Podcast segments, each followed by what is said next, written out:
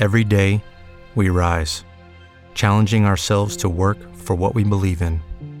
At U.S. Border Patrol, protecting our borders is more than a job, it's a calling. Agents answer the call, working together to keep our country and communities safe. If you're ready for a new mission, join U.S. Border Patrol and go beyond. Learn more at cbp.gov/careers.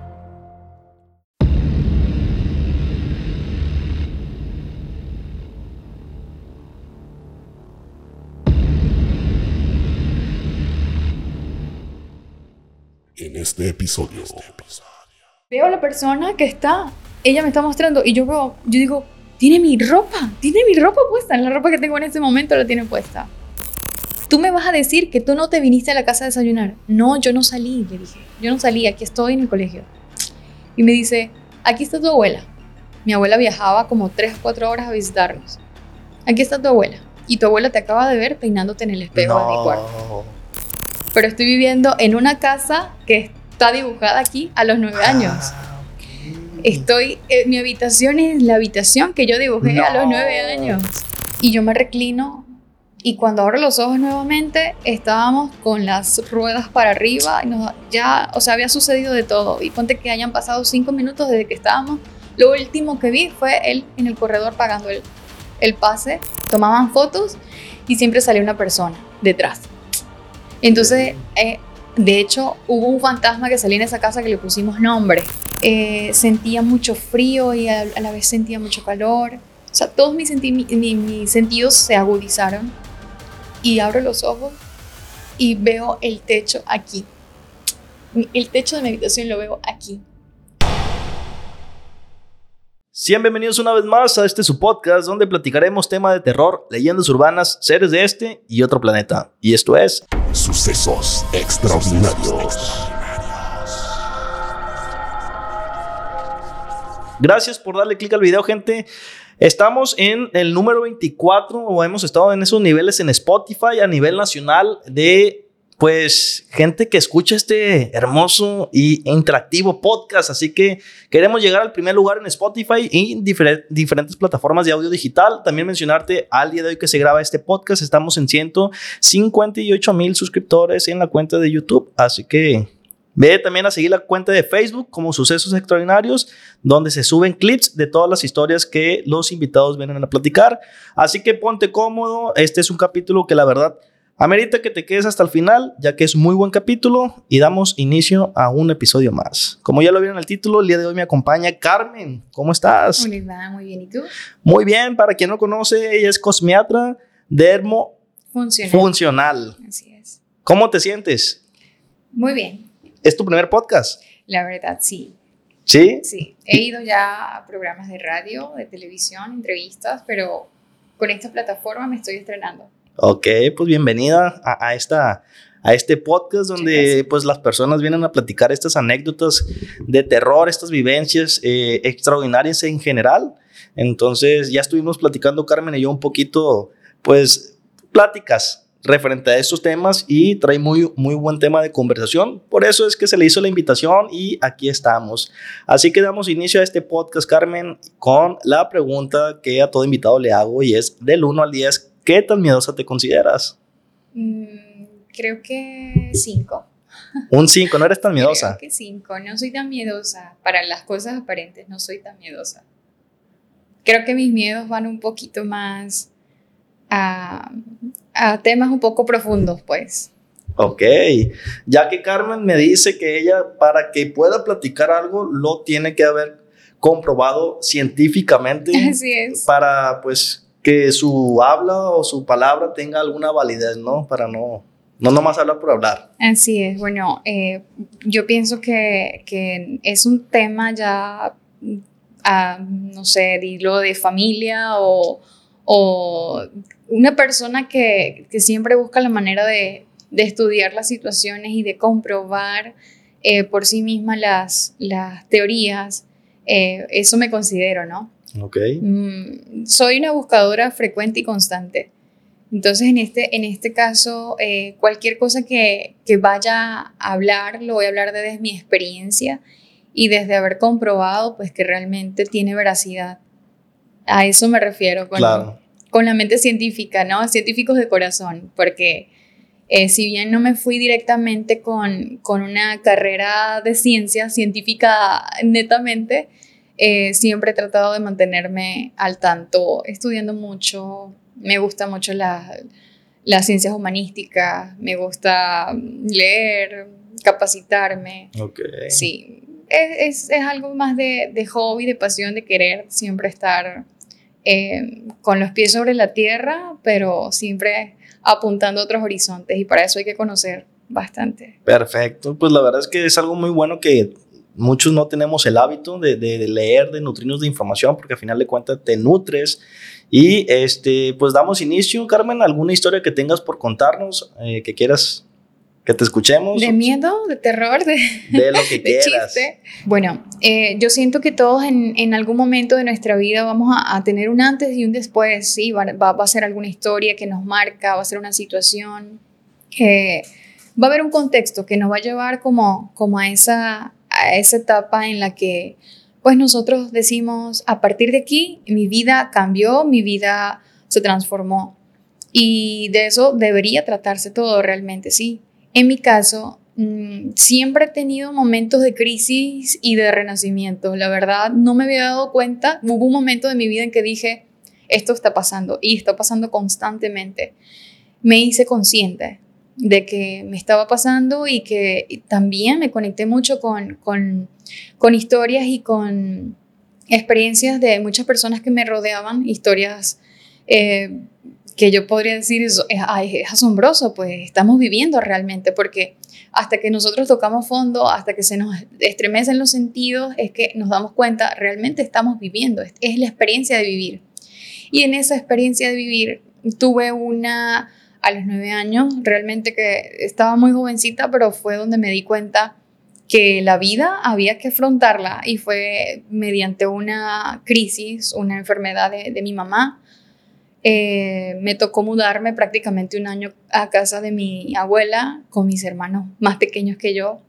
Mi papá también tuvo que vivir lejos de nosotros durante ese tiempo para él poder costear la enfermedad de mi mamá.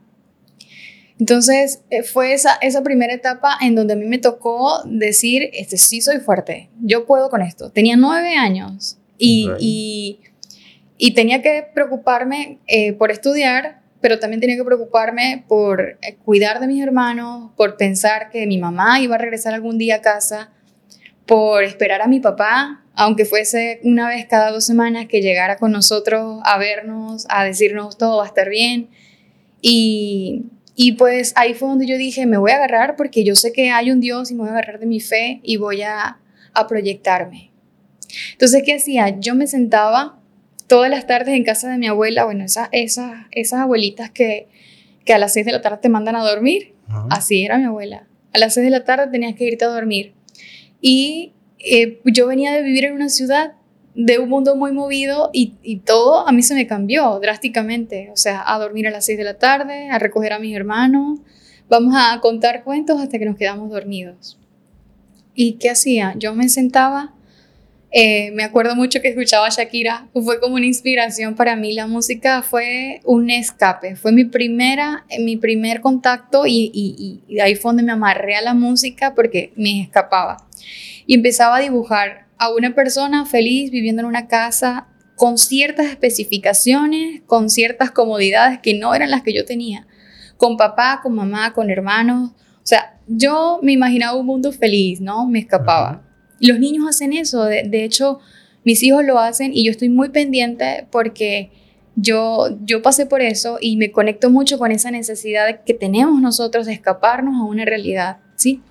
Y es importante que los padres estén pendientes de eso, pues en ese momento los míos tenían otras cosas que hacer y er, era que tenían que hacerlo porque uh -huh. estábamos sobreviviendo una situación muy fuerte. Eso pasó a mis nueve años. A los, a los 15 años eh, estaba en otra ciudad, ya vi, mi vida había cambiado muchísimo. Eh, vivíamos en una metrópoli, ya no era nada que ver el, el pueblito que, donde vivimos esa situación difícil, mi mamá se había recuperado. Eh, estaba limpiando el closet de mi, de mi cuarto y yo saco los dibujos que había hecho a mis nueve años. A tus 15 lo sacaste. A mis 15 los saqué en una caja. Ok. Saco todo y, y, y, o sea, mi, mi impresión fue, fue como querer abrazar a esa niña de nueve años y también de querer decirle gracias porque no sé cómo lo hiciste, pero estoy viviendo en una casa que está dibujada aquí a los nueve años. Ah, ok. Estoy, eh, mi habitación es la habitación que yo dibujé a los No. nueve años. O sea, eh, y tenía a mi mamá y a mi papá. A mí no me importaba más nada. Estaba con mis hermanos, estaba viviendo una vida que sí me la, iba- me la había imaginado a mis nueve años en una situación muy difícil. Y, y a mis 15 años lo estaba viendo, no me había dado cuenta. Entonces, fíjate qué importante es que te, que te enfoques en un momento de crisis, en un momento de, de, de tristeza y dolor, que te enfoques en lo positivo, en cómo puedes transformarlo, porque no sabemos el poder que tenemos hasta que logramos manifestarlo realmente. ¿Cuántas personas no están manifestando la vida de sus sueños en este momento y no recuerdan que la anhelaron hace 10 años o hace 15 años y se les olvidó? O no, no se dan cuenta porque hay mucho ruido, hay mucha, eh, muchas distracciones y no nos damos cuenta de que estoy viviendo la vida que quise hace 15 años, hace 20 años. Entonces, esa niña de los 9 años me regaló esa lección y dije, lo voy a hacer, siempre. Lo voy a hacer siempre. Siempre me voy a proyectar a algo mejor. Y no me interesa si tengo 30, 50, 60, 70. Siempre voy a hacer el dibujo de la vida que voy a querer tener en 3, 4, 5 años. Siempre lo voy a hacer. Entonces siento que, que es algo que no, no podemos nosotros dejar de lado, ¿sí? Entonces llegamos a pensar que esto, esto no es normal. Esto es como si tuviésemos un poder o una capacidad de transformar eh, las situaciones en, en bendiciones. ¿Sí? Entonces por eso te- siempre está el, el- el dicho de que debemos, debemos, nuestra fe nos saca, nuestra fe nos salva, pero nuestra fe en qué? Inicialmente tiene que ser nuestra fe en que vamos a poder. En uno mismo. Y de ahí en adelante en lo que tú quieras. O sea, yo tengo fe en muchas cosas, yo tengo fe en la gente, yo tengo fe en el clima, en, tengo fe en los proyectos, en Dios, por sobre todas las cosas eh, comencé a tener, eh, digamos que situaciones bastante intensas donde yo no era, eh, no era eh, precisamente la que se sentía afectada. Por ejemplo, eh, a mis 15 años, en, ese, en ese lugar que te, te dije que encontré mis cartas y, y todo esto, estábamos a punto de mudarnos para otra ciudad. Y, y estas mudanzas, pues mi papá tenía un trabajo que nos obligaba a estarnos mudando donde el proyecto se iba a llevar a cabo. Entonces nos volvíamos a mudar de ciudad y llegamos a esa otra ciudad en unas situaciones bastante movidas, fueron turbulentas porque eh, él, llega y se establece en su trabajo, tenía una, nos dijo, ya tengo el sitio donde vamos a llegar a vivir provisionalmente mientras en nuestra casa, la que va a ser nuestra casa, está lista. Entonces, el sitio provisional, eh, pues yo no lo conocía, na- ninguno de mi familia lo conocía, sino él y mi mamá. Entonces, recogemos una mudanza que se va eh, a, a la ciudad en donde, donde íbamos a, a radicar y no, me quedo con él limpiando, organizando para entregar eh, ese, esa vivienda en donde estábamos. Y cuando vamos en camino a esa nueva, a esa nueva mm, etapa de vida, ahí tuve otra crisis, porque en ese camino tuvimos un accidente donde minutos antes del accidente eh, habíamos almorzado y me dice mi papá, este, ponte el cinturón. Y yo, bien así, bien llena el estómago de que habíamos comido, yo le digo, no, no, no, yo, yo déjame que quiero dormir, que ponte el cinturón, me dice. Y yo, o sea, me molesté porque hice berrinche y pataleta, ¿no? Y me puse el cinturón así, pero a la mala. chaca. Y, y entonces mi papá se va parando en el peaje, en el corredor, a pagar el corredor, y yo me reclino. Y cuando abro los ojos nuevamente, estábamos con las ruedas para arriba. Y nos- ya, o sea, había sucedido de todo. Y ponte que hayan pasado cinco minutos desde que estábamos Lo último que vi fue él en el corredor pagando el, el pase y ya me recliné hacia atrás. Cuando volví a abrir los ojos tenía el, lo que era el techo del carro aquí, en mi, eh, así, Ajá. y estaba guindando del cinturón y estaba todo roto. O sea, yo escuchaba gritos, escuchaba ambulancias, escuchaba muchas cosas y no me podía zafar del cinturón. Entonces, mm, pues eh, mm, impactamos contra una grúa, luego nos fuimos hacia un lado, dimos vueltas y el carro pues quedó como una pasita, como una, una ciruela pasa. Entonces, yo era bien flaquita, o sea, era así súper raquítica, me salí por una- un huequito del vidrio del carro y salgo corriendo y yo, ¿qué hago? ¿Qué hago? ¿Qué hago? ¿Qué hago? Mi hermano estaba sangrando, así se había roto la, la cabeza. Mi papá no podía salir, vi un zapato de mi papá por allá y yo cuando vi el zapato, yo tenía 15 años, pero yo sabía que se decía de cuando la gente bota el zapato. Ajá. Y yo dije, pues nos morimos. Yo no estoy aquí o estoy deambulando, este, porque yo estaba viendo cómo me había quedado el carro. Y yo dije, no, pues estoy, estoy en, en- en- en un proceso de transición, era lo- porque sí lo piensas. Y yo pensaba, quiero ver a mi mamá. O sea, sabes, estábamos bien lejos, estábamos como a 20 horas de la ciudad para donde iba. Ahí quienes iban, nada más tu papá, tu hermano y tú. Y sí, iba mi papá, mi hermano y yo. Y, y con una, un, un- un- no sé qué, agarré piedras o algo así y le di al vidrio para que mi papá saliera. Y luego mi hermano también salió. O sea, lograron salir, pero la primera que salió fui yo. Por Ok. flaquita por, no sé, raquíticas, logré salir súper rápido. Entonces ya llegó, llegaron más personas a apagar el, el, el carro, se estaba prendiendo, pues. Ah, ok. Entonces salimos y llegó la ambulancia y a mi hermano y a mí nos llevaron a un, a un hospital y mi papá se queda. Pero yo todavía estaba en choque, ¿no? Como que ¿Qué está pasando? no estamos. Yo decía, no estamos. Ok. Porque cuando llegamos al hospital y estaban curando a mi hermano, yo me tocaba y yo no tenía nada, ni un rasguño, o sea, nada, nada. Y yo, en mi, en mi mente quedaba la imagen del carro volteado, deshecho. Deshecho. El carro no podía ni moverse, porque, Ok. o sea, entonces en el hospital curando a mi hermano y decían, si supiste que también donde, donde ellos tuvieron el accidente hubo otro accidente, un carro, ta, ta, ta, ta, y definen el carro en donde estábamos nosotros. Dicen, pero en ese carro se murió todo el mundo.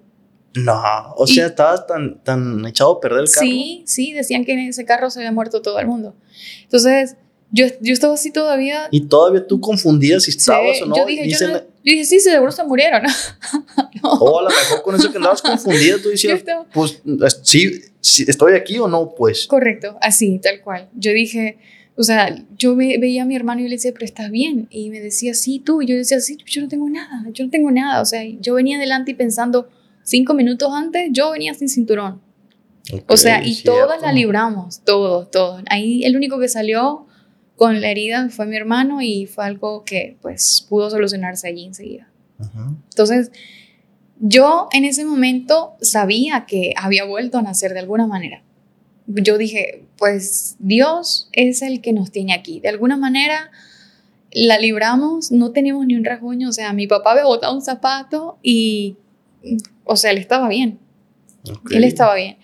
Lo volvimos a ver en la noche, que nos llevaron a, a un sitio donde, donde pasamos la noche y al otro día llegamos a casa. Y nadie lo podía creer porque salió en la prensa, salió en todos lados ese accidente. Entonces, a partir de allí, mi vida volvió a cambiar.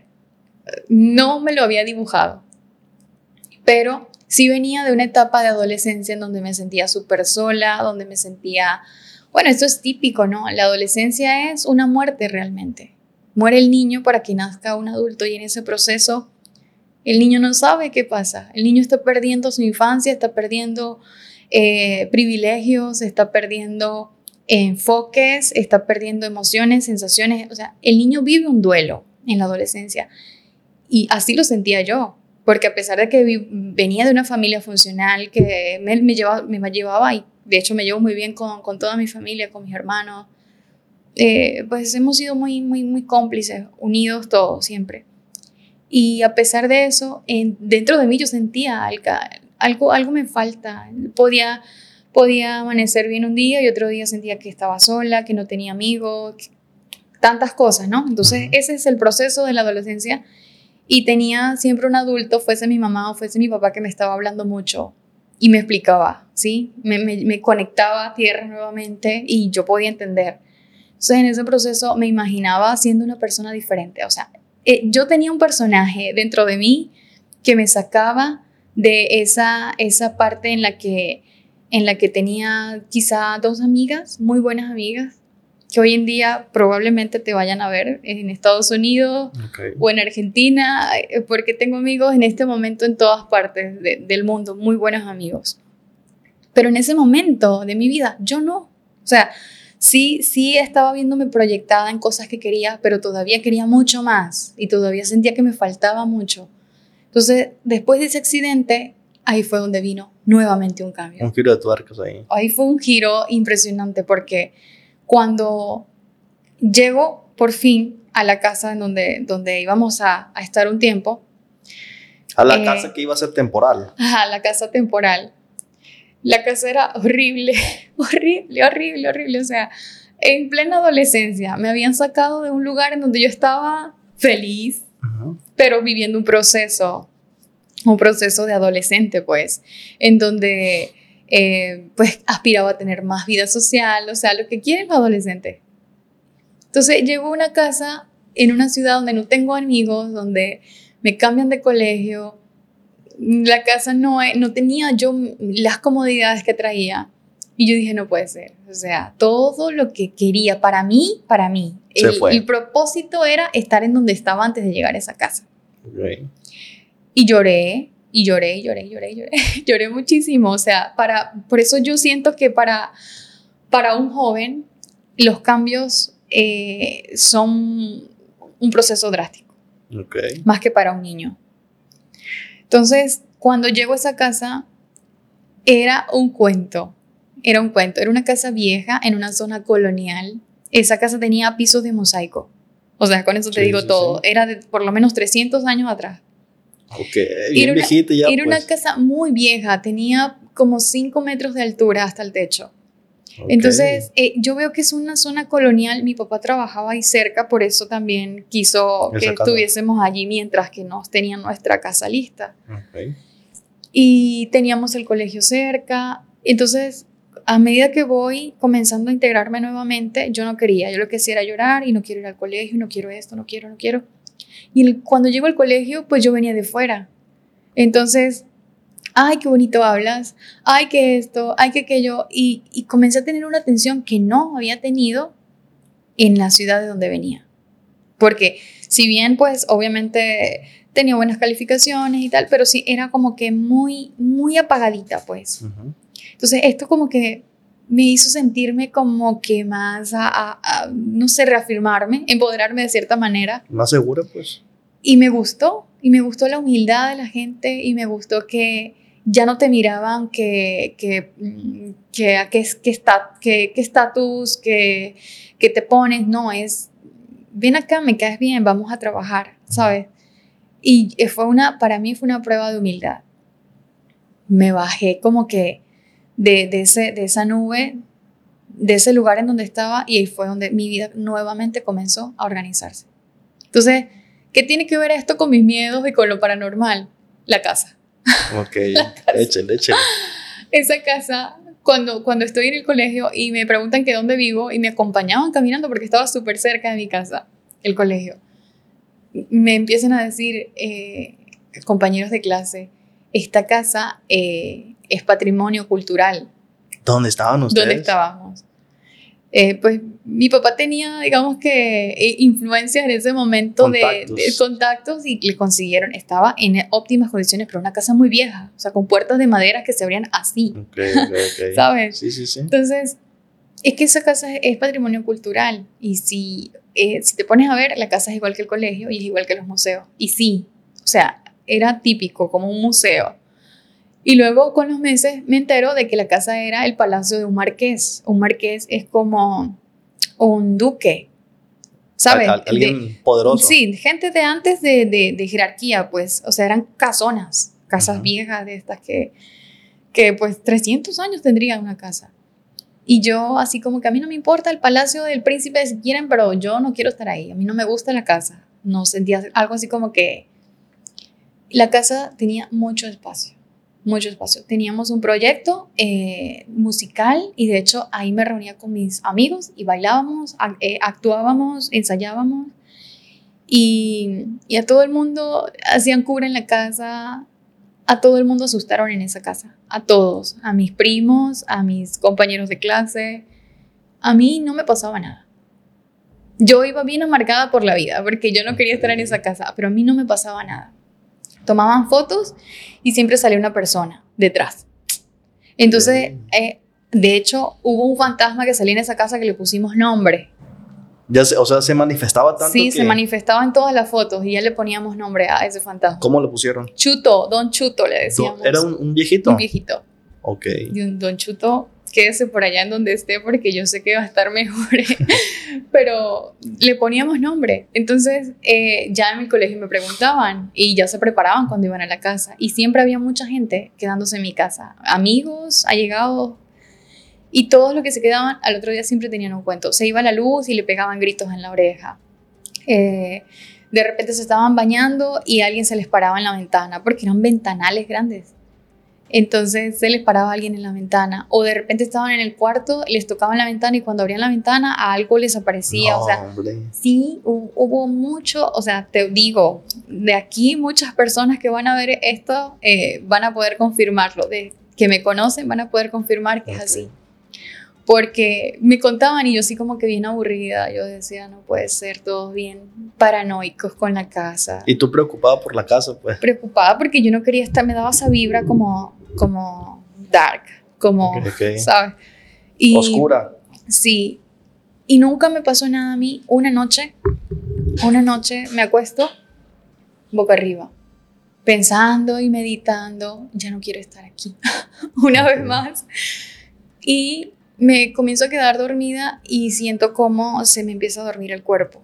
Se me empezó a dormir el cuerpo, siento hormigueo, luego siento presión, luego se me, aceleró, se me aceleró el corazón, no podía respirar, no podía hablar. Entonces entré como en una crisis de pánico. No sabía qué estaba pasando porque nunca había experimentado nada así.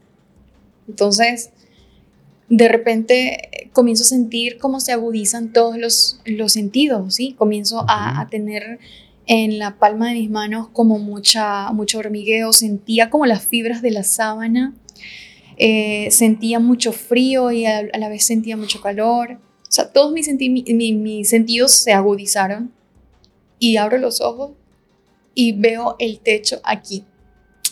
El techo de mi habitación lo veo aquí.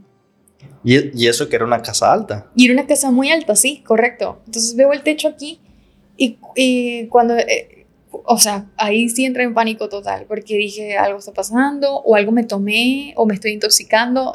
Pues no, no estaba muy confundida. Y en ese momento abren la puerta de la habitación y entra Ajá. mi mamá.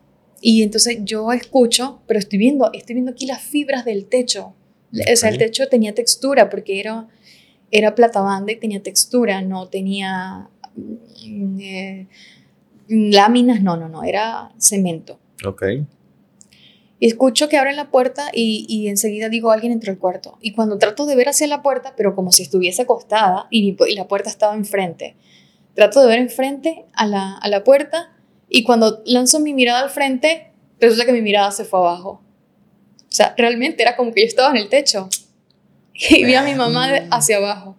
Ahí sentí que me iba a morir de un infarto, mi corazón se iba a salir porque dije, literal, si estoy en el techo Ok. sí estoy en el techo. O sea, fue algo súper wow, súper, no, no, no sé cómo explicarlo. Hoy en día todavía Como me si estuvieras cuesta. levitando, pues. Sí. Y en ese momento veo a mi mamá y empezó a arreglar algo en la entrada del, de mi cuarto, era un cuarto bastante grande, estaba arreglando algo como en el, En el buró. en el buró. Y yo empiezo a verla, pero a medida que la voy viendo, siento como voy, dejé como de respirar para que ella pudiera verme, ver mi desespero y me pudiese mover. Entonces dejé de respirar y luego respiraba muy fuerte para que ella volteara a verme. Y cuando dejo de respirar, comienzo a bajar, a bajar, a bajar, a bajar. A bajar. ¿Y tú no alcanzaste a saber si estabas en la cama todavía? No, no intenté ver para abajo, para hacia mi cuerpo, no, no traté de buscar mi cuerpo. Ok. Yo estaba choqueada, yo, yo, o sea, yo sentí como cuando te subes en una máquina de, de parque mecánico, que te subes y ves hacia abajo, así. Ok. No traté de buscar mi cuerpo abajo porque literal sí tenía mucho miedo. Era miedo lo que sentía Sí, en ese sí, momento. totalmente. Mi miedo estaba en 10 en ese momento. Cuando comienzo a bajar, ya mi mamá se dio cuenta de que algo estaba pasando. Comencé a temblar, entonces se acercó a la cama y me movió.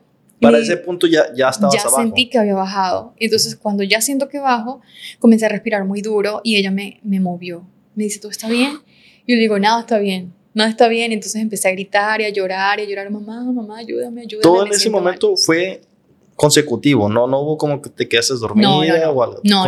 Todo fue tal cual así, totalmente.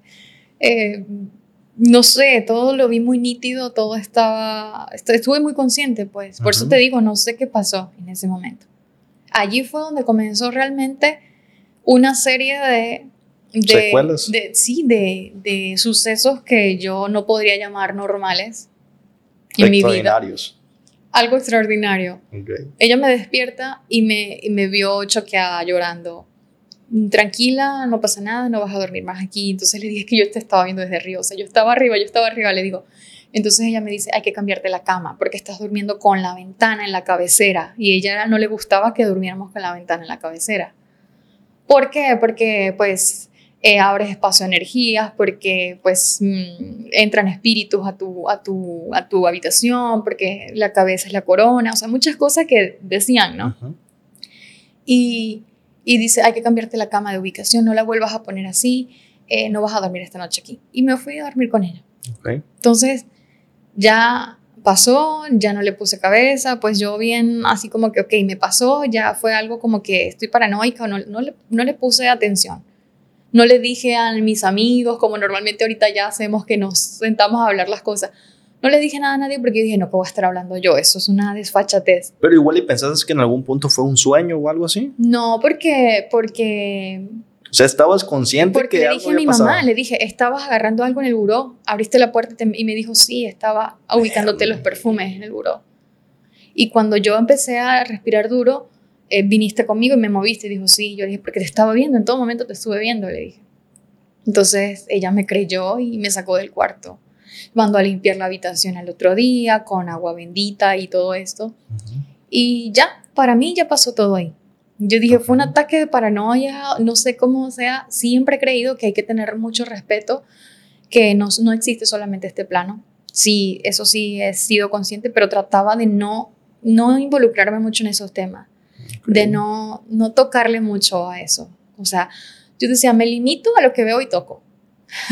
o sea, Hasta ahí. esta pared la puedo tocar, este, tengo esto, me concentro en esto, yo no voy a perder tiempo en más nada. Esa era mi manera de pensar. Ok. Entonces, ok, mi vida siguió normal, comenzó a mejorar. Me convertí en una persona popular en el colegio, Ujú. dentro de lo que cabe, porque, pues, aparte de que me llevaba muy bien con, con, con mi grupo de, de- de compañeros, me llevaba muy bien con los maestros, ah, hacíamos eventos y yo me encargaba en el colegio. Yo era una niña y me encargaba de hacer eventos en el colegio, recreativos, o sea, ha- había, había una sinergia muy bonita. Desde entonces descubrí que me gustaba mucho trabajar en equipo y, y, este, me generaron esa confianza, mis maestros, mis compañeros. Me encargué de un periódico escolar, luego fui reina del colegio, o sea, eso fue como que de cierta manera cambiando mi perspectiva, yo dije, me gusta aquí, no está, no está tan mal. Entonces, un día estaba en exámenes y me llama, habíamos quedado de que a mitad de, de clase yo me salía del colegio y me iba a mi casa a desayunar, porque teníamos esa confianza en el colegio. Me podían dejar ir a, a desayunar a mi casa porque estaba súper cerca. Y me dice, yo- me, di- me dice mi mamá, me llama, "Am, ¿dónde estás? En la hora del receso, ¿dónde estás? Y yo le digo, estoy en clase. Siempre no me fui, voy a adelantar exámenes porque yo cantaba y bailaba en ese momento y en el colegio me permitían adelantar eh, material y ya me podía perder yo la semana que venía. Y dije, voy a adelantar todo el día y no me voy a ir a desayunar a la casa. Y me dice mi mamá, o sea, ¿no estás en la casa? Yo le digo, no, no estoy en la casa. Tú me vas a decir que tú no te viniste a la casa a desayunar. No, yo no salí, le dije. Yo no salí, aquí estoy en el colegio. Y me dice, aquí está tu abuela. Mi abuela viajaba como tres o cuatro horas a visitarnos. Aquí está tu abuela. y tu abuela te acaba de ver peinándote en el espejo de mi cuarto. No. Entonces yo, no. Le dije, mi abuelo, mi abuelo está bien. Porque lo que yo pensé es, a mi abuela le pasa algo. Y mi abuela está viendo cosas y está confundida. O sea, yo pensé enseguida eso. Claro. Y yo le digo, mi abuela está bien. Y dice, "Sí, está bien, pero si le digo que no estás, no va a estar bien. Yo le dije, no, no fui a la casa. Estoy en el colegio. No, no fui, ni siquiera pensé en ir, ni siquiera. Entonces, terminó mi clase como dos horas después y me fui a mi casa. Y mi abuela ya no estaba. Y, me, y mi mamá me dice, ¿Le dijo tu mamá? mi mamá le dijo, ¿Y? no, ella no vino. Y entonces mi abuela se fue, se fue a su pueblo otra vez, no quiso estar ahí. O sea que le, le habrá dado miedo. Sí, mi abuela dijo, no, yo no me voy a quedar aquí. Esta casa hay que mandar a limpiar esto, hay que ver qué, qué, qué van a hacer ustedes con esto, pero yo no, no Pero quiero dice quedar. que te vio así tal cual, o sea, eras Sí. tú. Ella dijo, de hecho, que me vio en el uniforme que yo salí de la casa, porque mm, mi mamá me dijo, es que estás en uniforme, tienes un suéter así, así, tal cual como yo salí de la casa ese día. Y yo, no puede ser, esto, esto es, un, esto es un chiste, no puede ser. Mi, mi abuela me vio, dice, te estabas peinando, yo tenía un cabello súper largo, súper largo, negro, que, que caía en las caderas y me gustaba mucho peinarme el cabello. Y sí, yo casi siempre estaba, ella tenía un espejo muy bonito en su cuarto, mi mamá, y me encantaba el espejo y me peinaba, pero era algo que yo no hacía si había visita en la casa. Entonces, pero sí era algo que hacía habitualmente muy, muy en, eh, cuando ya quería yo, pues me paraba en el espejo. Entonces me vio en esa, en ese, digamos que en ese aspecto eh, íntimo de, que, de que me estoy peinando, pues, porque es algo que tú haces cuando te estás arreglando. Mi abuela se fue, no quiso quedarse en la casa. Entonces, no, no quiso hablar del tema, nunca más nos visitó. En esa casa no nos visitó más, mi abuela. Te- te- mi otra abuela, por parte de mi papá, nos visitó unos meses y la encontramos llorando un día en la casa y dijo, yo me quiero ir de aquí. Tampoco se quedó mi otra abuela en la casa. ¿Y qué miró o qué? Mi, mi otra abuela siempre veía cosas muy, muy fuertes, o sea, ella decía que le hablaban, que le escuchaban, que le tiraban cosas, que le prendían la, la- la música, que le apagaban el televisor, que le partían los vidrios. Entonces, ella, un- ese día que llegamos y la encontramos llorando en la puerta de la casa, eh, siempre ha- han vivido lejos, o mejor dicho, nosotros siempre vivíamos lejos de las abuelas. Y esa otra abuela también se fue y no nos quiso visitar más. ¿Y qué pasó? O sea, Eh, ellas tenían un, un rollo con que, no, no que ellas no querían, no querían llegar a la casa porque sentían que ahí había de todo. ¿investigaron qué era lo que estaba pasando? No, no, no nos dio tiempo porque lo que queríamos también era buscar la manera de salir. Y un día estábamos ensayando, ya había pasado todo este rollo, ya pensábamos que estaba más tranquilo, ya aprendíamos a convivir con los fantasmas. Ok. Porque mi papá y mi mamá le cerraban las puertas, las puertas eran de pasador, no eran de una cerradura de, Sí, sí, sí. de manilla, era de pasador. Y le cerraban las puertas con el pasador. O de repente ellos se acostaban y pasaban el, el, el seguro de la puerta y de repente, ¡bah!, le abrían la puerta. Entonces ya ellos convivían con eso. Ya era muy normal, pues. Y el otro día yo escuchaba, yo me sentaba a escucharlo, a escuchar a mi hermano, a escuchar a mi hermana, a escuchar a mi mamá, a mi ¿Qué es lo papá que le había pasado? todo lo que les pasaba, yo decía, pero a mí no me pasa nada. Lo único que me pasó fue que una noche este, yo decía que yo había soñado, ¿no? Porque no Ujú. quería como realmente decir, no, es que a mí me pasó. No, porque, o sea, mi ego me decía, yo no puedo caer en estos cuentos, porque yo sentía que era un tema de ego, de que no puedo yo. eh, com- sentía que era como, si caigo en esto, me voy a ver muy vulnerable. Y no quiero, no quiero verme ni sentirme vulnerable a que a mí me estén pasando cosas paranormales. ¿Sí? Porque te aseguro que mucha gente, o si no es la mayoría, han pasado por estas situaciones y su ego no les permite reconocer que han sido vulnerables. Entonces, es, es- ese- yo pienso que ese era mi tema, a pesar de que estaba muy jovencita y eso, pero siempre como que no me quiero salir de mi estructura, no quiero reconocer que yo estoy expuesta a esta situación. Le pasará a mi familia, pero a mí no. Decía Sí, eso. sí, sí. Y estamos eh, ensayando, te digo que, te digo que tenía un grupo de, de amigos de teatro y de música que llegaban a ensayar conmigo ahí en la casa, todos pues. Ujú. Y, y faltaba una amiga, faltaba una amiga. Y de repente empezamos a buscarla, a buscarla. ¿Dónde está Génesis? ¿Dónde está Génesis? Se llama Génesis. Y voy a buscarla y ella está en mi cuarto. Ella está en mi cuarto hablando. Y yo pienso que está estudiándose el libreto del, del, De del la show. actuación. Y yo abro la puerta. Génesis. Y entonces cuando ella me ve empieza a gritar. No puede ser, no puede ser, no puede ser. Y se fue. ¿Qué pasó? Entonces después, no recuerdo si fue ese mismo día, al rato, o fue después, días después, me dijo, es que yo estaba hablando contigo en el cuarto. No. Y yo, cállate, no digas eso, no digas esas cosas. Yo estaba hablando contigo en el cuarto. Y yo, no, no, no, no, no, no, no, esto no está bien. O sea, o yo me voy a morir en esta casa, o, o no sé qué está pasando. Yo no sabía qué estaba pasando. Luego ella me, me volvió a ver en el espejo. La misma muchacha me volvió a ver en el espejo. Pero no eras tú. No era yo, yo no estaba. O sea, las personas que me veían en la casa, que me escuchaban, que me sentían en la casa, no sé a quién veían. Con el tiempo, yo comienzo a escuchar, porque me yo tengo amigos en todos lados, como te había comentado, y me empiezan a llamar. eh, creo que una persona me llamó, estando, eh, yo estaba viviendo en Panamá, me llama una persona de Miami, una amiga de Miami. Me dice, puedo jurar que te acabo de ver en el café en donde estoy.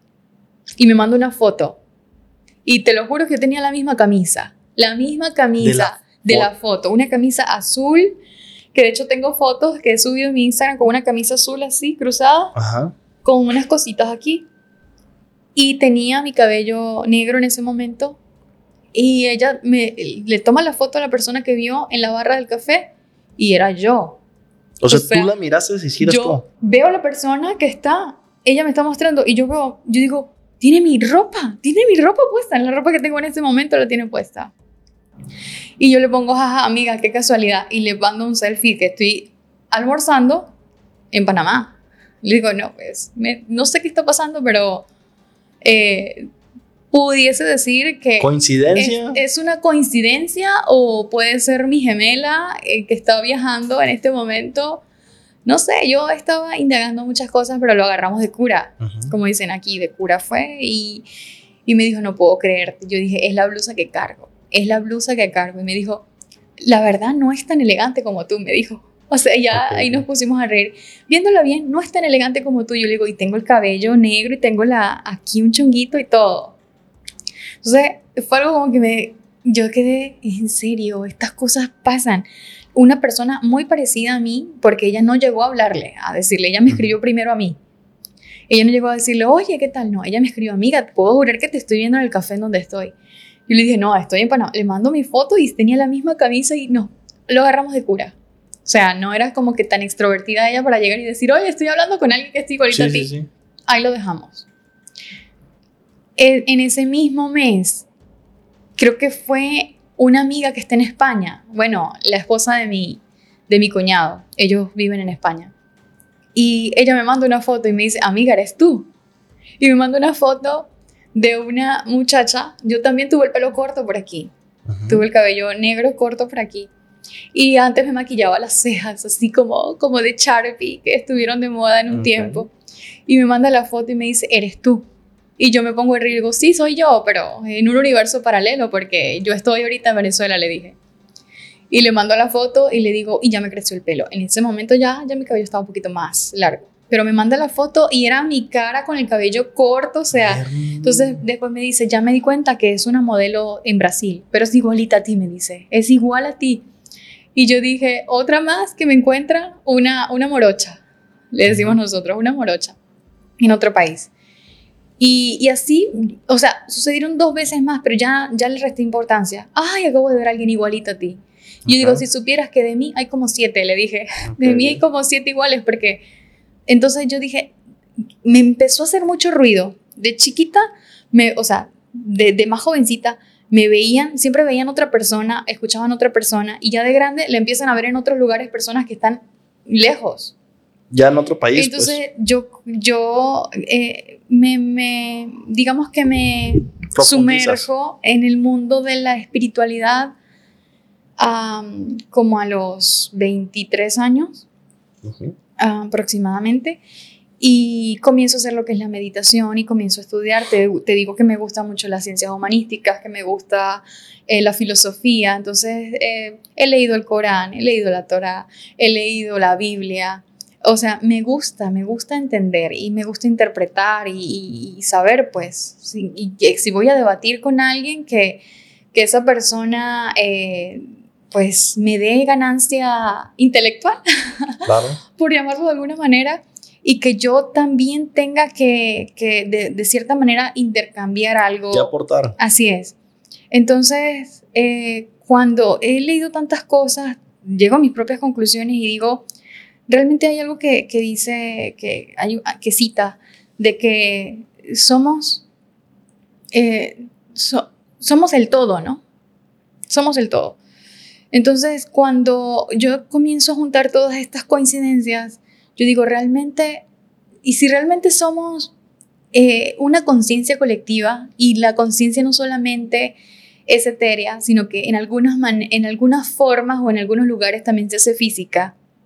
Entonces, yo no puedo creer que hay tres personas como yo, pero de alguna manera sí he llegado a pensar, si mi pensamiento viaja a Roma, porque quiero, porque estoy meditando que voy en las calles de Roma, porque me encantaría conocer Roma y alguien en Roma me dice, oye, te acabo de ver. Entonces, eso no es una casualidad, pienso yo. No es una casualidad. De alguna manera estamos en todas partes, siempre y cuando queramos estar. Obviamente, eh, para vivir una experiencia más tangible, ah, tenemos que llevar del plano mental al plano físico, este proyecto. Pero sí, pienso que sí, sí, sí existimos en otros planos. O sea que sería como tipo dobles. Dobles.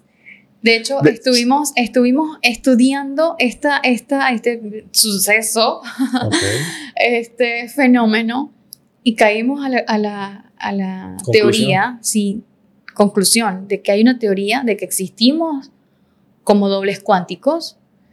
También hay una teoría de que habla de, de, de ese doble oscuro, que todos tenemos un doble oscuro, que yo te podría decir que desde que se presentó mi doble cuántico, si así le podemos llamar, en el espejo, eh, mi vida, yo, me, yo no me puedo quejar, mi vida ha cambiado para bien.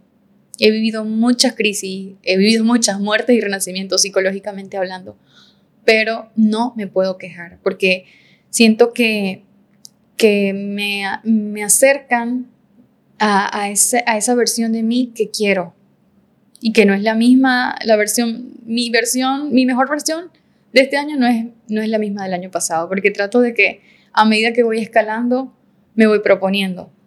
Ok. Entonces, se, dice, Carmen, que incluso en el mundo hay un cierto número de, un cierto número de personas que son iguales a uno. Así es. O sea, no sé, no me acuerdo el número exacto, igual dejen en la parte de abajo en los comentarios, pero voy a poner ejemplo, cinco personas en el mundo son tus gemelos. Sí, he escuchado que pueden haber siete Siete, sí, creo que son siete, personas. De hecho, pues el siete tiene su... Simbología. Sí, tiene su simbología. Es, es un número cabalístico. Para los que estudian numerología, que te vean también, que hablen de un poco de esto. Y, este, yo siento que en algún momento no se me pasaba por la mente pensar en esto, ¿no? De que, ah, sí, tenemos tenemos un doble cuántico, tenemos que la probabilidad de que existen multiversos, universos paralelos. No porque en, en la escuela no te enseñaron esto, pero tampoco te enseñaron a afrontar la vida desde un plano no físico y no material. Y realmente es de lo que estamos hechos. Nosotros no estamos hechos solamente del plano físico y material. Nosotros antes de ser carne somos espíritu. Es correcto. Entonces, te preparan para lo que quiere que estés preparado. Pero también existe algo que se llama libre albedrío y tú decides con tu conciencia y con tu mente lo que quieres. Lo que quieres, qué tan, qué tan allá quieres llegar, qué tanto quieres conocer. Entonces, las posibilidades están. Las posibilidades están, pero tú decides como individuo hasta dónde vas a llegar. Por eso también dicen, el límite es el cielo. Ni siquiera, ni siquiera el límite es el cielo. El límite lo pones tú. Pero si tú crees, eh, Carmen, que sí esté la posibilidad de tener dobles cuánticos, o sea, sí. a tal grado de que si se llegase, vamos a poner esta persona, a tu amiga la que te encontró en, en, En Miami. en Miami, vamos a poner que esa muchacha que es Carmen Cuántica se haga un estudio de sangre y que tú también te lo hagas y tengan el mismo tipo de sangre o que tengan el, el mismo ADN. No, Iván, yo pienso que, que si nosotros tenemos estas estas, mm, manifestaciones de Ajá. nosotros mismos, en lo personal, pienso que no están en este mismo plano. Que sí nos pueden percibir, que sí nos pueden ver, pero según lo que yo pueda entender o canalizar en, en cuanto al tema, es que existimos en una infinidad de, de posibilidades, porque la palabra universo también te lleva a la palabra infinito. Ajá. Entonces, ¿qué te dice a ti que no más estamos viviendo esta realidad aquí, ahora, en este momento? O sea, ¿qué te llevó a ti a hacer est- este, este proyecto? ¿Qué- ¿En qué momento de la noche, cuando estabas viendo el techo, te dijiste, voy a hacer un podcast donde me van a ver en todas partes, donde me quiero proyectar, quiero traspasar fronteras desde mi casa o desde mi estudio? ¿Qué te llevó a eso? Entonces, ahí es donde yo digo, hay una, hay una conciencia superior de nosotros mismos que nos van diciendo desde algún otro plano, haz esto que por aquí te va a ir bien. Y es donde viene la intuición también, es donde juega mucho eh, la, la conciencia superior, ¿sí? Es esa conexión con lo divino también, porque cuando tú te conectas eh, en, en tu meditación, en tu oración, cuando tú te conectas con Dios, cuando le pides, ¿desde dónde le estás pidiendo y por qué le estás pidiendo? Ok, O sea, hay una parte de ti en, en la infinidad que está existiendo y que sabe cuál es el camino y que sabe cómo vas a conectarte con la divinidad, con Dios, para que puedas encontrarlo. Pero según las herramientas que tengas en este plano, porque según eh, lo más seguro es que en ese otro plano, en donde te encuentres, donde quizá tengas una inteligencia distinta o una conciencia diferente, eh, logras las cosas de otra manera. Entonces ahí es donde yo digo, podemos integrarnos y es donde yo hablo conmigo misma. Yo, yo en, en algún momento, o sea, desde, desde, esta, desde esta, este aprendizaje personal, yo aprendí a conectarme conmigo y yo hablo con mi yo del futuro y yo hablo con mi yo del pasado y yo hablo con mi yo superior. Ok, Sí, yo siento ok, vamos a, vamos a plantear esto. Vamos a establecer ideas porque estoy confundida, porque tengo que tomar decisiones, porque estoy en crisis, porque eh, sé que todo va a estar bien. Muéstrame el camino y que Dios sea, sea mi guía en todas las dimensiones. Entonces ahí es donde de repente todo comienza. Entonces es donde yo siento que realmente se integra la teoría de que sí existimos, no solamente tenemos siete, uno por siete, Ajá. existimos infinidad de veces al mismo tiempo. Y es, hay una película que, que vi el año pasado que se, que se relaciona mucho con este pensamiento que ya traía y yo la entendí perfecto a la primera según lo que yo estaba pensando. Ok. Y es la película de unos asiáticos que ellos existen en diferentes universos al mismo tiempo y sus historias dependiendo de las, de las am, decisiones que van tomando, sus historias van obviamente cambiando rumbos, pero pueden partir desde el momento en el que estás en este plano físico y puedes manifestar esta realidad y transformarla en cualquiera de las realidades, de, de- de esas realidades paralelas que puedes llegar a vivir en este mismo momento. O sea, es algo bien, sí, es, es algo bien, eh, un poco complejo, la verdad. Ok, ok. Pero, pero en el momento en que prendes ese foco, ya no se apaga.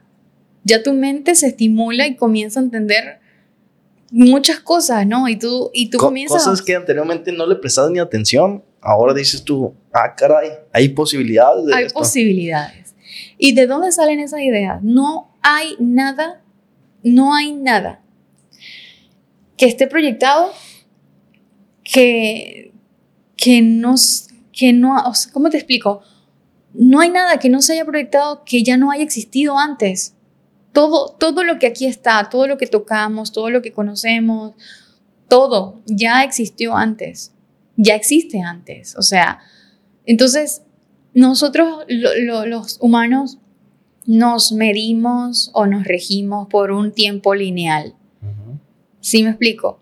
Hace 15 años no existían las extensiones de pestañas. Pero ¿por qué sí existen ahorita? En algún lugar, en algún momento de la Ya- existencia. ¿a quién se le ocurrió hacer una pestaña? Entonces, ¿de dónde viene esa idea? Hacer una, una extensión de pestaña. ¿A quién se le ocurrió hacer un tinte? ¿A quién se le ocurrió hacer un zapato de plataforma? Un micrófono. Eso ya existía. Entonces, Ok. nosotros no vamos a pensar, ah, hace 500 años. No, no, no, no, no. El tiempo eh, realmente lo hacemos lineal nosotros. ¿Por qué? Porque vamos envejeciendo, porque vamos transformando las experiencias en el pasado. Pero cuando comienzas a ver las, las experiencias, las creaciones, como, como algo no lineal, es cuando tú integras todos y dices, bueno, este, esto existe en otro lugar y de ese otro lugar este, quizá hay frecuencias mentales que llegan a mí y me dicen, voy a crear un micrófono, eh, ¿sabes? Inalámbrico que yo ponga en, el- en la pared y me pueda escuchar aquí, Ok, chalala. Entonces, Se me ocurrió esta idea, pero esta idea a lo mejor viene ya viene de, ya viene de ti, de otra, de de, otra, otra, dimensión, por no llamarlo de otro tiempo. Entonces, ahí es donde nosotros comenzamos a integrar las teorías. Hay que, no, hombre, hay que hablar de esto largo y tendido porque de buenas a primeras no podemos lanzarlo así. Hay mucha tela que cortar. Pero eh, lejos de que me diese miedo el hecho de que me vieran en un espejo y que no era yo, el hecho de que me escucharan y no era yo, ¿Qué hubiera pasado? ¿Qué crees que hubiera pasado si tú te encuentras contigo misma? Mm, sí, me lo, me lo he preguntado y sí lo he averiguado.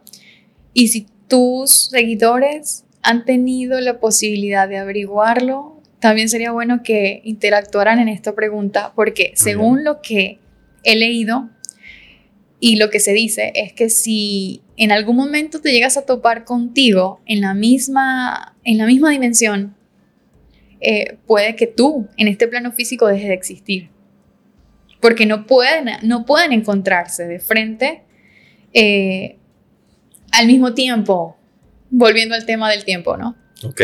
Que no, no debería suceder, porque una Y- de y- las dos y- versiones debería dejar de, de estar en el mismo plano. Y de hecho yo nunca me encontré con nadie, o espero, espero que... Sí, fíjate que, que por ahí le llaman doppelganger, creo que le llaman, no sé si lo estoy pronunciando bien, doppelganger. Y habla de que, este, de- he visto varias historias de hecho, de que se le apareció y lo vio y de repente se vieron y que les causó pánico. La verdad, yo, si, si, si eso es así, si esa es la teoría, yo digo que se queden donde están, que yo estoy disfrutando esta experiencia en este momento y no tengo afán de, de encontrarme, ¿no? Que me sigan encontrando en otros lados y, y, y que por supuesto me sigan, porque es que fíjate que estas experiencias las estoy viviendo por medio de los otros, no, no es directamente conmigo. O sea, es que ten- o sea, los mis testigos son los que me dicen, es que me está pasando esto contigo, Sí, sí, sí. ¿sabes? Mientras que muchas personas les pasan cosas y no tienen testigos como para que le respalden. A mí me pasa al revés. Ay, Carmen, es que yo te vi. testigo de demás. Sí, es que yo te vi, es que yo te escuché, es que eras tú y yo, como que, ok, ok. yo escuchándolos así, ven acá, vamos a hablar. Hay una película que se llama, sí, igual me equivoco, Proyecto Almanaque. no, no la conozco. Es una película donde un- unos jóvenes se dan cuenta, les fallece el papá, el papá es un científico Ujú. y fallece. Eventualmente se meten al sótano donde el papá hacía como muchos experimentos, tenía jabas con, con planos de cosas científicas. Entonces eventualmente uno de los muchachos se encuentra una videocámara, saca el cassette y reproduce el video. Y en el video es una, una grabación que el papá estaba haciendo, donde, eh, oh no, pero una grabación donde se estaban festejando a- al, al hijo, lo estaba reproduciendo entonces cuando estaba chiquito, pero se da cuenta porque pasa por un espejo el que está grabando y se da cuenta que es él el que lo está grabando de chiquito Wow. y la ropa con la que sale en el video es la misma ropa que trae en ese momento. Creo que sí la comienzo a, a recordar. Y en, perdón, y en algún punto vienen armando Sí. esta máquina como para viajar al pasado, creo que es el pasado, y se reencuentran con su yo. Y el momento de reencontrarse, Uno dejó de existir. no, tipo, empezó a ser como, así lo, lo, lo interpreta como si fuera, si fueras un holograma y estuvieras haciendo corto, y te empiezas a Wow. trabar, tu, tu, y entonces lo único que hace uno que es- se va y ya, todo marcha bien, pues. Ok, entonces sí, sí existe como que esa posibilidad, porque recuerda que yo siempre he dicho, en las películas algo, algo quieren a- a- a lanzarte de información que no te pueden lanzar en una biblioteca porque dirías tú, pero ¿en qué mundo estoy viviendo? O sea, no, ¿qué es esto? Esto, esto es la historia a la que me voy a enfrentar, entonces te lo lanzan como entretenimiento, ¿sí? Para eso existe el mundo del entretenimiento. ¿No? Y piensas que no es real. Y Es piensa que no es real, es ficción y me encanta. ¿Por qué te encanta? Porque te mola. O sea, sabes que algo choca con, con, te mueve algo. Entonces, el arte siempre está muy vinculado con la espiritualidad, aunque muchos no lo hayan eh, identificado de esa manera, pero todo artista es un creador. Y todo creador tiene la energía de la espiritualidad activa en su vida. Entonces, hacer una, una canción, hacer una producción musical, hacer una película, hacer un libro, es, es la energía que sacas desde tu interior y la manifiestas al mundo como una creación, así como traes un hijo al mundo, así como traes un proyecto. O sea, esa es la- eso es lo que tú haces con tu energía creadora. Entonces, cuando conectas con tu energía creadora, estás conectando con tu divinidad, estás honrando tu existencia. Entonces, el espectáculo, el cine, hace, hace esta inversión de energía y tú crees que va a ser de Okis. No, Ok, o sea, vamos a hacer esto para que la humanidad de poco a poco vaya abriendo los ojos y vaya, vaya entendiendo de que lo que pensamos que es paranormal, realmente es lo más normal, lo que más se acerca a la normalidad del ser. Y- y también está esta parte de, de que, de que siempre eh, nos han hecho ver o entender de que las cosas son distintas a lo que en realidad comienza a verse. Es que en este momento de la existencia se cae como un velo. Sí, Si te has dado cuenta, ¿no? Se cae un velo en donde comienzan a decirte que la educación, que los alimentos ya no son los que tú creías que eran saludables, no son saludables, que la forma de comer ni siquiera es, es la, la- la que te va a mantener saludable, que eh, ciertos medicamentos que estaban vetados realmente son los que te sanan. Ok. Eh, o sea, son muchas cosas que ahorita comienzan a, a dejarse ver A brotar, porque... pues. Y es inevitable, o sea, es, es- es inevitable y en donde te vas a dar cuenta, lo que siempre estuvimos viendo o escuchando, que pensábamos que era ficción, Pues está el dicho, la realidad supera la ficción. siempre. Entonces, en ese aspecto, yo siento que, que mi mente no solamente se amplió a pensar de que sí existimos, de que hay otros planos, de que la muerte es un proceso y de que no solamente, o sea, mueres cuando, cuando estando vivo no creas. Ese, es- para mí esa es la verdadera muerte. Cuando aún estando vivo, tú decides no hacer nada en este plano. Me voy a quedar en mi casa, me voy a quedar acostado, me voy a quedar, no quiero hacer nada, no quiero luchar por nada. Eso realmente es una muerte, pero las muertes vienen acompañadas de la vida, o sea, no hay vida sin muerte, y no hay muerte sin vida. Entonces, cuando una persona deja de existir, y esto lo aprendí y me aferré más todavía, porque quienes hemos perdido a un ser amado, nos vamos a adentrar mucho en este, en este tema. Y yo lo, lo he experimentado a partir de eh, la... Yo siento que es una, una, mm, eh, un proceso evolutivo. Yo le llamo eh, ascender, trascender, Ok. ¿sí? Entonces, después de que se me va mi mamá, de que trasciende mi mamá, yo decido creer aún más de que hay una promesa, de que hay un lugar, de que, de que hay una existencia en donde ya habremos pasado todas las pruebas, donde ya nosotros estemos listos aquí en este plano, ya hemos evolucionado, ya aprendimos, ya perdonamos, ya sanamos lazos, ya eh, cortamos con patrones que traíamos de 300 o 400 años del abuelo, del tatarabuelo, y dijimos en este momento, ya, hay que sanar porque no solamente somos nosotros, es, todo, es el planeta, es el ecosistema, es, o sea, son muchas cosas que se vinculan, porque yo no soy solamente esto en este momento, yo soy lo que dejo a mis hijos, yo soy un legado, yo soy el arte que dejo, yo soy lo que, ¿sabes? ¿Qué voy a dejar? Entonces, yo voy a sanar eso que pude ser porque así lo quería mi abuelo o, o mi papá, yo lo voy a sanar por lo que yo quiero ser y por lo que puedo hacer entonces, en ese momento, cuando, cuando vives la muerte de cerca, una experiencia cercana a la muerte es que se te vaya una persona que amas, porque una parte de ti también se va. Claro. Entonces, el, el, sentir que te mueres y que tienes que quedarte vivo, para mí es de las experiencias más fuertes. Es donde yo he tenido que clamar valentía. Porque, o sea, habrán personas que no se llevan muy bien con algunos de sus papás, se puede ver, o sea, son situaciones que se pueden ver. Pero en mi caso, yo era de las personas que decía, lo quiero hacer porque quiero que mi mamá me vea, quiero que se sienta orgullosa, o sea, lo quiero hacer porque me inspira, porque... Y cuando se me va la inspiración, ahí es donde experimento un dicho que siempre dije, ojalá no me toque.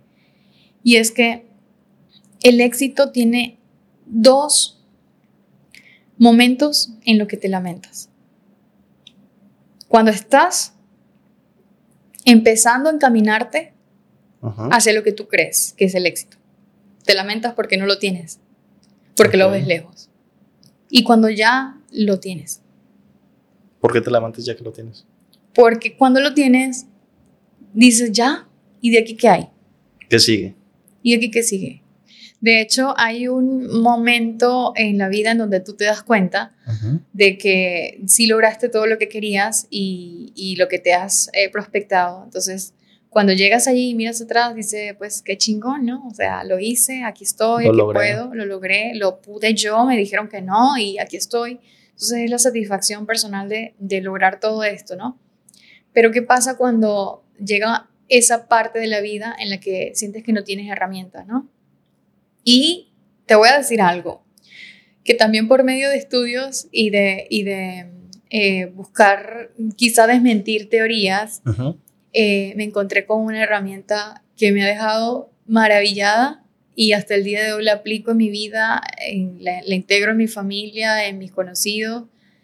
Y es que llegué a mis 28 años y en ese momento en el que dije, ¿y luego qué sigue? Sentí que todo se estancó logré mucho, bendito Dios, todo lo que, lo que me he propuesto me lo ha dado.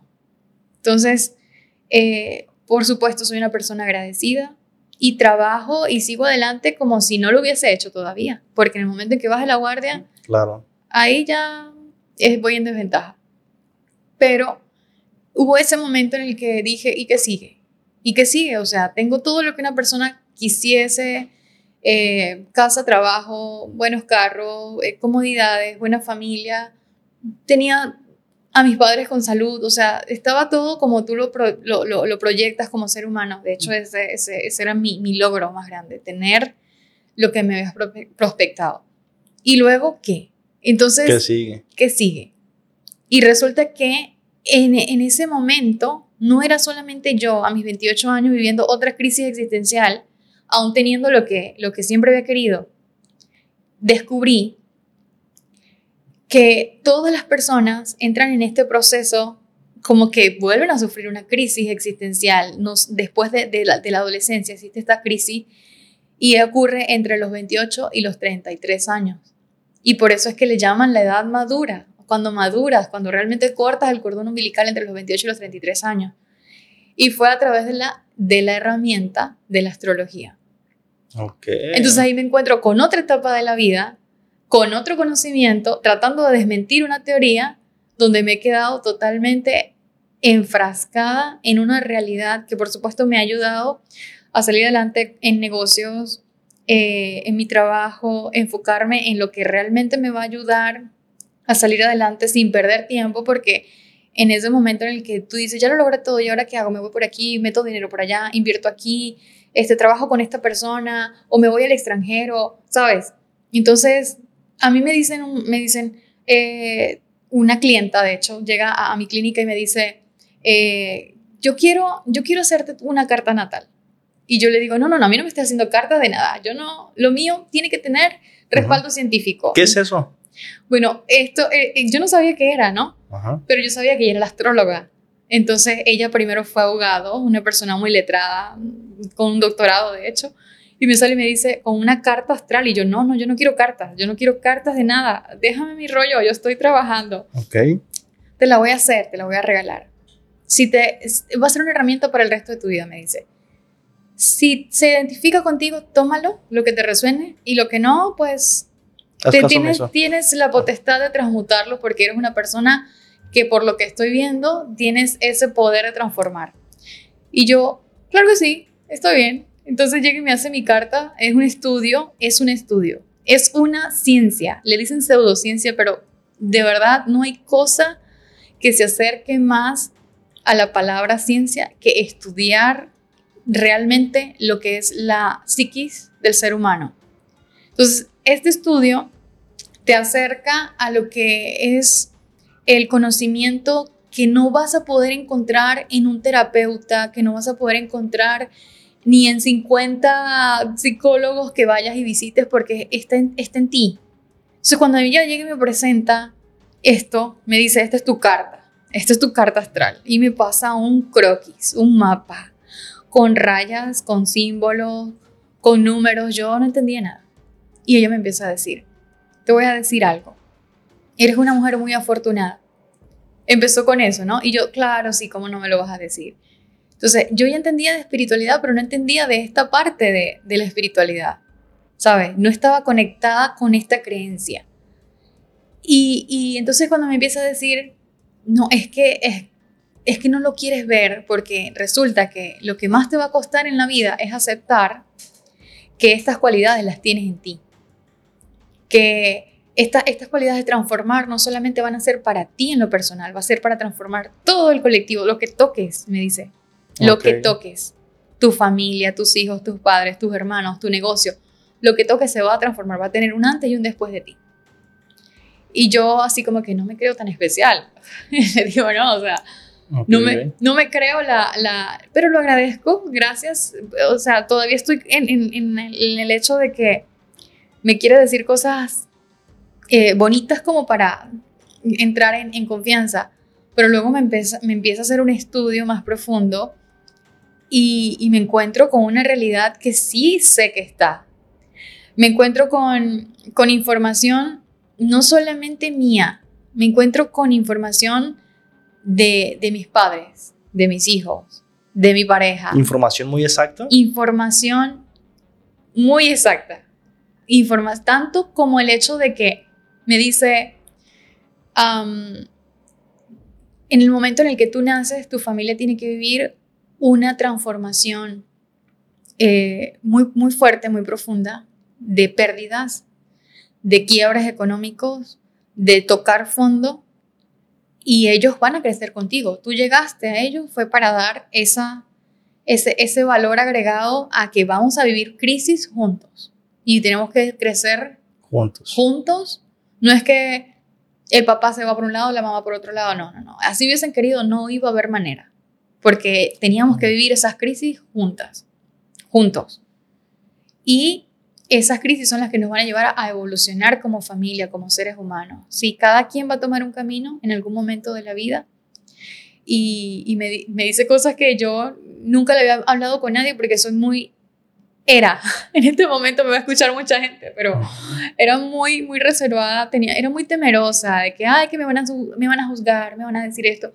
Ya no, o sea, yo ya no te estoy hablando desde el ego, ya yo te estoy hablando desde lo que soy, de lo que he vivido, de que no pasa nada. O sea, van a, van a haber muchas personas que no estén de acuerdo con lo que digo, van a haber personas que le choque lo que digo, o me he encontrado con personas que les encanta eh, mi forma de ser y otras personas que me odian por lo mismo. Entonces ya en este momento me da lo mismo. porque yo siento que con el simple hecho de yo estar, yo estoy agradecida. Carmen, pero tú sabes hacer también esta... A eso voy.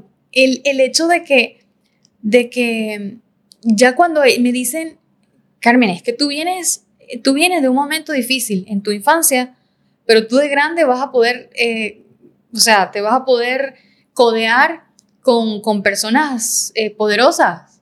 O sea, y sí, yo, yo, yo me he podido sentar en la mesa con grandes políticos, con grandes eh, personas e influyentes de, de, digamos que de la, de la industria de la música, en donde yo me relacione siempre, la energía me va a llevar a un lugar en donde me entienda con mentes eh, que muchos pueden llamar eh, mentes grandes, pues. Okay. Pero es, es, algo que no es que yo lo esté buscando. Yo puedo estar tranquila en mi casa y me dicen, hay, una, hay, hay, hay que hacer esto. Y yo llego y donde yo esté va a estar esta energía disponible para mí. Y de eso se trata esta herramienta, de entender cuál es la energía disponible para ti. Entonces, ya una vez que yo veo esto, y, me, y yo, claro que sí, o sea, a mí se me echó muy fácil eh, entrar al mundo de la música. En algún momento yo dije, yo quiero cantar con Luis Fonsi, yo quiero cantar con él. O sea, yo toma en cuenta la historia que te conté de la niña de los nueve años que uh -huh. no tenía ni un televisor para, para entretenerse en algún momento de su vida por una situación tan crítica. Y ya a mis 15 años yo dije, yo quiero cantar con Luis Fonsi. O sea, mi mente se había transformado. Y yo canté con Luis Fonsi. Un día mi esposo me llama y me dice, no era mi esposo todavía, me dice, te voy a pasar a alguien. Y, y me pasa Luis Fonsi. Fue el día del concierto en el que yo canté con él delante de 19 mil personas en un estadio. Entonces, en ese momento yo dije, cumplí una meta. Y no solamente fue cantar con Luis Fonsi, este, fue proyectar mi familia, fue quiero tantos hijos, los quiero así, o sea, los quería, del corazón me salía esa petición. ¿Y esto en la carta? Y esto en la carta sale. Todo. Esto en la carta sale todo, sale todo. Ah. En tu carta natal sale todo. O sea, obviamente, ¿qué pasa? Es una corriente energética que existe para ti. Uh -huh. Entonces, esto le pasa mucho al, al, a los artistas. Los artistas nacen con una estrella en un aspecto de su vida en el aspecto social, eh, en el aspecto económico. Eh, se puede ver, por ejemplo, cuando una persona maneja mucho dinero, cuando una persona maneja, eh, digamos que liderazgo en masas, cuando una persona tiene una energía muy fuerte, muy significativa, eh, son personas que ya, ya, ya saben que algo traen, pues, y que vienen a romper patrones. Y normalmente son personas que vienen de muy de muy abajo o de situaciones muy críticas que lo han llevado a explorar esta energía. Entonces, todos tenemos una estrella en un aspecto de nuestra vida. Todos. No hay nadie que haya nacido sin su ángel, sin su bendición, sin su don. Todos traemos un don. Ok, ¿y qué necesitas para consultarme a mí o hacerme una carta? Bueno, ¿una eh, carta qué dijiste? Una carta astral es una un vortex. Astral. Sí, es un vortex con información eh, básica de, de, tu nacimiento, por ejemplo, dónde naciste, eh, en qué lugar, día y pues la hora indica todavía información más precisa de, okay. de, de, aspectos de tu vida. ¿Cuánto tiempo tardas en hacer eso? Yo me puedo demorar una semana interpretándola.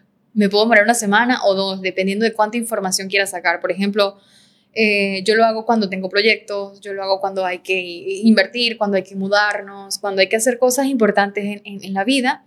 Yo hago una consulta en términos generales y hago comparaciones con los datos de, de, de los involucrados, de socios, de familia.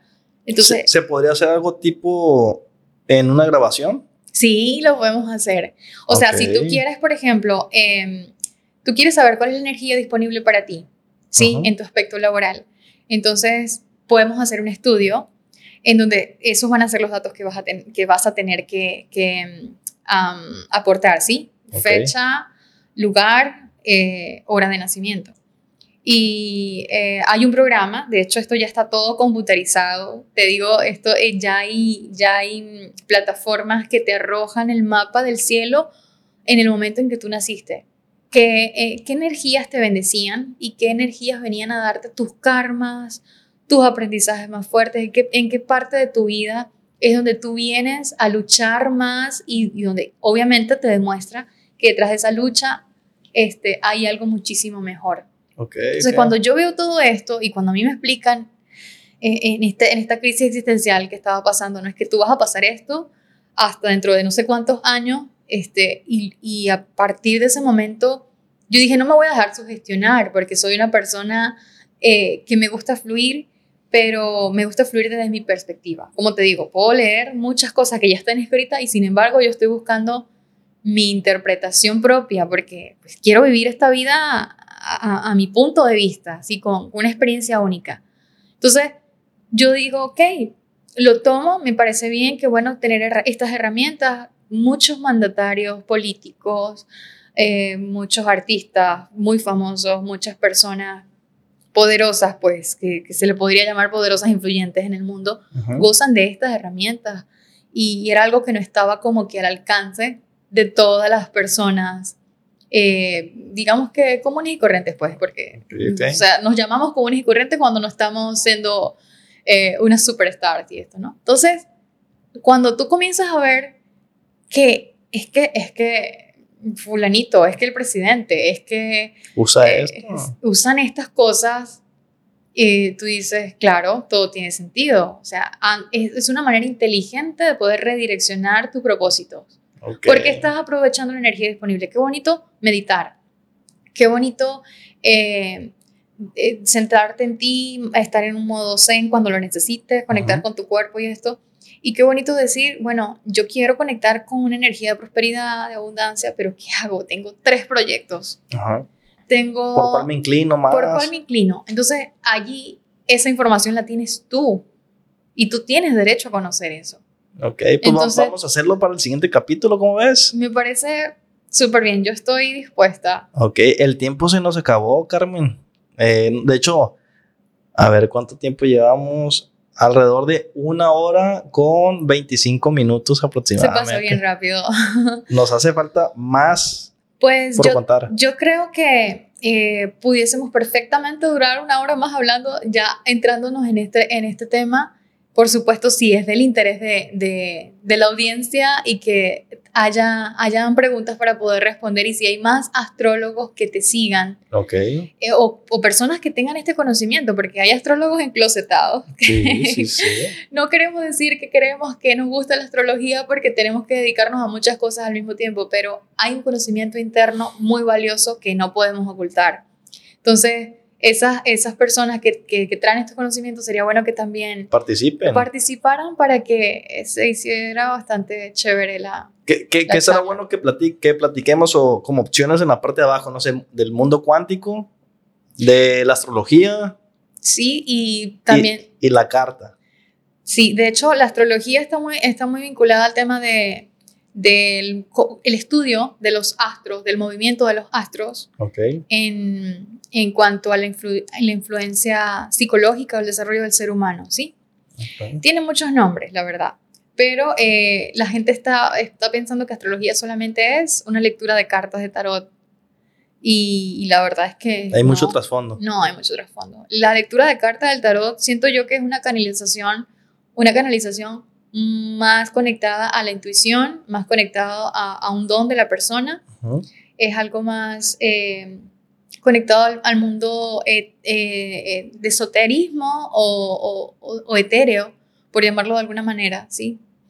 Y, y, eso sería bueno de que, de que lo comentaran, pues. Sí, sí, sí. Otras personas que, que hayan tenido estas experiencias de, de, de, leerse el tarot, si alguien se ha hecho la carta astral y sabe de qué se trata y que comente las experiencias que ha tenido y qué tan acertado ha sido la información que, que le llegan. Pero para decirte algo muy encimita, o sea, tú conoces a una persona y quieres saber si esa persona es compatible contigo, si esa persona te va a corresponder y si esa persona tiene sentimientos genuinos para contigo, pídele su hora de nacimiento y mira dónde está su luna y mira dónde está su Venus en caso de una mujer. Y con eso vas a saber eh, qué tanto son compatibles. Son compatibles o qué tan dispuesta está esa persona a corresponder tus emociones. O sea, con eso tú dices, no, o sea, eso, esa información vale oro. Muy bien. Vale oro. nunca lo había escuchado, fíjate, y suena bastante interesante. De hecho, aquí en el podcast no se había tocado ese tema y siento que sería algo de aprendizaje. Totalmente. Para, para todos los... los eh, Totalmente, que todos se pongan a estudiar su carta Sí, sí, sí, porque es algo que se bueno, por lo menos yo lo desconocía y siento que de todos los invitados que he tenido, nadie me había tocado ese tema y es un tema de interés para mí, conozco el público que nos ve, entonces sé que les va a interesar, pero de igual forma ustedes participen en la parte de abajo dejando su buen comentario. Con esto vamos a finalizar, Carmen. Eh, Muchas gracias. no para servirte. Si hay algo que quieras de decirle al público que te miró, esta es tu cámara. Y vamos a dejar un emoji para saber que se quedaron hasta el final. Tú decides cuál es el emoji. Ok. Así que díselo a la cámara. Bueno, espero que se hayan quedado hasta el final y comenten qué fue lo que más les gustó de este episodio. Este es el emoji. Un corazón. Un corazón. Un corazoncito. Entonces ahí dejen su buen corazón, gente. Eh, ¿Algún color en específico? Me gusta el rosa. Ok, un corazón rosa y con eso vamos a saber que te casas hasta esta parte del episodio. Y pues recuerden, de mi parte ha sido todo. Todos los martes y viernes se sube episodio 5 pm. Y pues muchísimas gracias, Carmen, A por tu ti, tiempo. Eh, vamos a, a esperar los comentarios de la gente. Y muchísimas gracias a todos. Recuerden, yo, yo soy su buen amigo Iván Villanueva y esto fue Sucesos extraordinarios.